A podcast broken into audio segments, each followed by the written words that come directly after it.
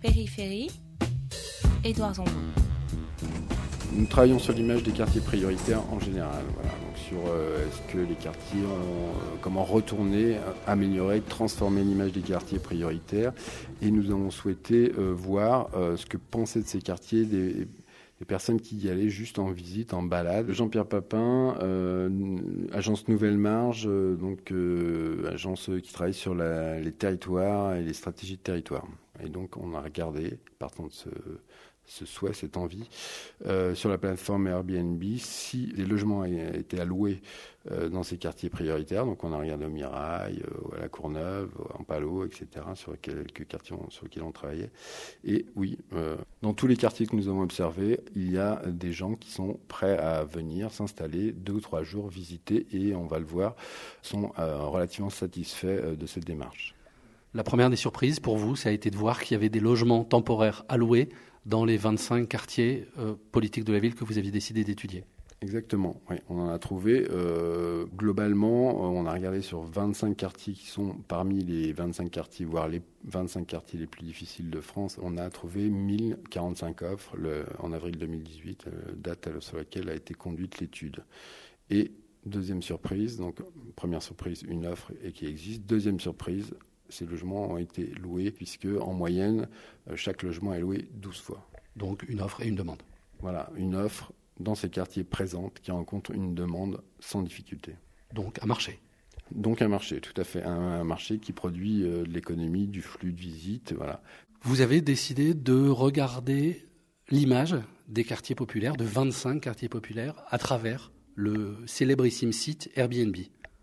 En fait, tout a démarré euh, un peu à Toulouse, sur lequel on mène avec la métropole de Toulouse une étude sur la transformation de l'image des six quartiers prioritaires de Toulouse dans le Mirail. Et euh, on s'est rendu compte à la lecture de cette enquête, en croisant les résultats, euh, que globalement, plus on vient dans les quartiers, plus on est allé une fois au moins, plus ces projections négatives descendent.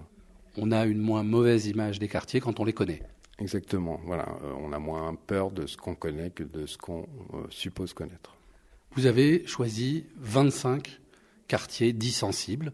Comment est-ce que vous avez choisi ces 25 quartiers? On est parti sur des quartiers euh, un peu emblématiques. On a choisi euh, dans chaque région euh, le quartier euh, le plus euh, le, nombre d'habitants en quartier prioritaire le plus élevé. On a exclu euh, de notre échantillon pour rester euh, un peu fidèle à notre recherche les quartiers de centre-ville, type quartier prioritaire à Paris ou à Marseille qui ont des sujets d'attractivité qui sont liés à, à la métropole, à leur position et pas et pas bien évidemment au fait que ce soit des quartiers euh, en rénovation urbaine.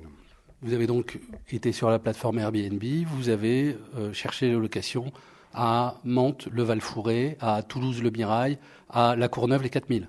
Exactement, euh, aux grandes bornes. Voilà, on a pris euh, les quartiers des grandes métropoles régionales et euh, on a voulu voir ce que disaient euh, les personnes euh, qui avaient eu une location dans, au moins une fois, qui étaient venues au moins une fois dans ce, dans ce logement, euh, quels commentaires ils postaient. Donc, on a analysé à partir de cela à peu près 13 000, enfin 13 000 commentaires euh, sur à peu près 1000 logements euh, de, de, de ces quartiers prioritaires.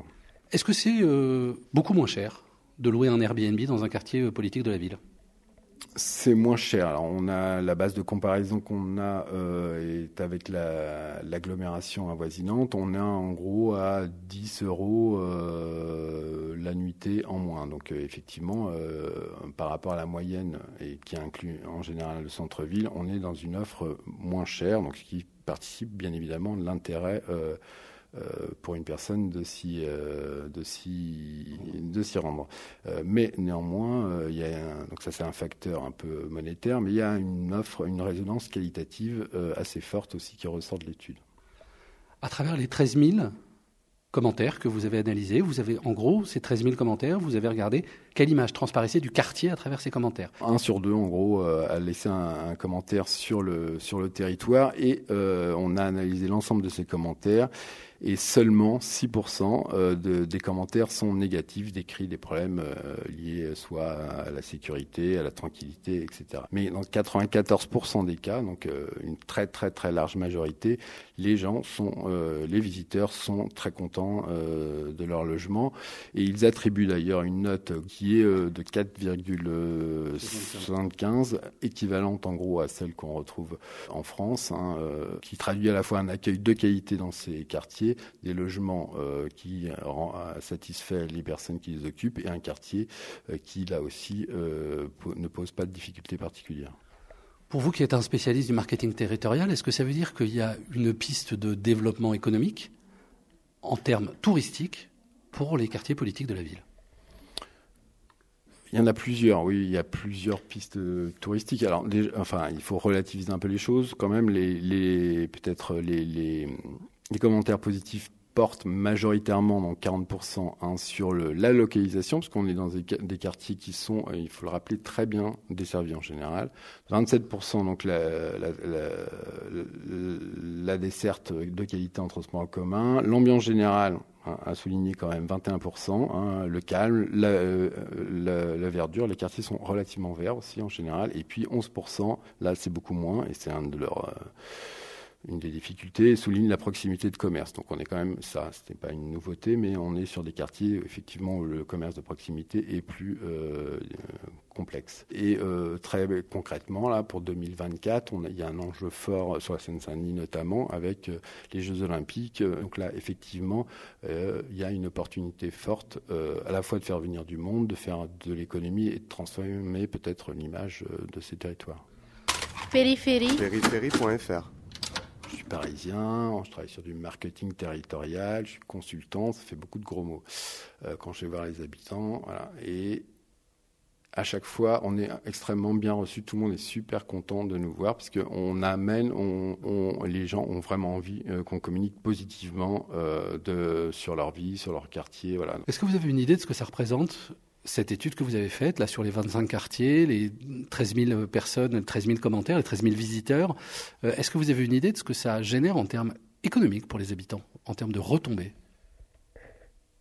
Bah, si on fait de une chambre, elle est louée entre 30 et 50 euros. Si elle est louée, euh, alors je, elle a été louée 12 fois, mais on n'a pas, on a, fait l'historique total, hein, donc euh, ça représente 500 euros. Euh, donc c'est pas tout à fait rien, c'est pas énorme non plus. Voilà, on est dans l'apport, on est à mon avis, dans dans l'apport de revenus complémentaires sans être comme dans une rente euh, pourrait être reprochée. Euh, voilà. On ne chasse pas une offre, euh, on n'est pas en concurrence avec l'offre hôtelière ou l'offre de logement classique. ça fait de l'économie, voilà, et les gens vont faire, d'où l'idée d'une mise en réseau, vont faire des courses derrière, vont au restaurant éventuellement. Voilà. Il y a comment on fait atterrir, parce que ce qu'on ne sait pas dire, c'est s'il y a un effet tunnel, entre guillemets, si on va juste du lieu de visite au quartier, voilà, et on revient, ou est-ce qu'on consomme un tout petit peu sur place, voilà, est-ce qu'on réfléchit un peu aussi sur la, consommation de proximité liée à cette offre éventuellement? Vous en sortez euh, dans quel état d'esprit, j'ai envie de dire, par rapport à ce que vous aviez comme peut-être présupposé au début ou comme hypothèse de travail? Bah, le premier, ça nous conforte dans euh, la stratégie qu'on propose, euh, nous, dans les études qu'on mène ou les, missions qu'on mène auprès des, des, des, grandes métropoles sur ces questions-là. On a en général une stratégie qui est sur le faire habiter, mais aussi sur le faire venir. Hein, voilà. Premier pas, on fait venir des gens dans ces quartiers sous X ou Y raison, l'événementiel, euh, les fêtes, des choses comme ça, pour justement faire déconstruire les a priori, qu'ils voient que les choses ont changé, que les choses sont moins sont beaucoup mieux qu'on ne pensait. donc, cette stratégie qu'on a mis en place déjà sur des choses un peu objectivées, ça la conforte totalement. C'est-à-dire qu'on voit bien là, sur 13 euh, 000 euh, commentaires, des personnes qui sont venues au moins une fois euh, ont un avis totalement inattendu ou, peu commun sur ces quartiers-là, enfin qu'on n'attendait pas. Donc ça, ça conforte. Est-ce que vous savez qui vient loger dans ces quartiers populaires Parce que vous l'avez aussi, vous avez regardé les origines, euh, les provenances de ces touristes. Est-ce que vous savez qui euh, fait appel à Airbnb pour se loger à La Courneuve, au Mirail, au val euh, ou au quartier de la Source à Orléans?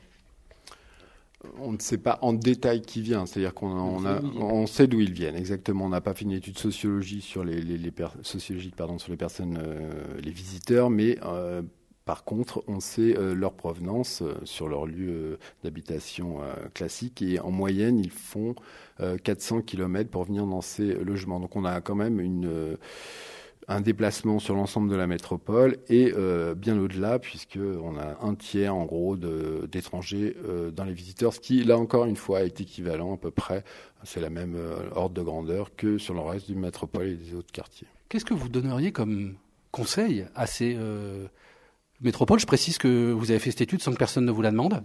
Euh, qu'est-ce que vous pourriez euh, donner comme recommandation euh, aux, villes qui abritent ces quartiers? Nous, ce qu'on préconise, c'est de mettre en place des politiques un peu d'attractivité, de transformation d'image en complément de la rénovation urbaine, qui reste du l'amélioration de l'habitat. Voilà.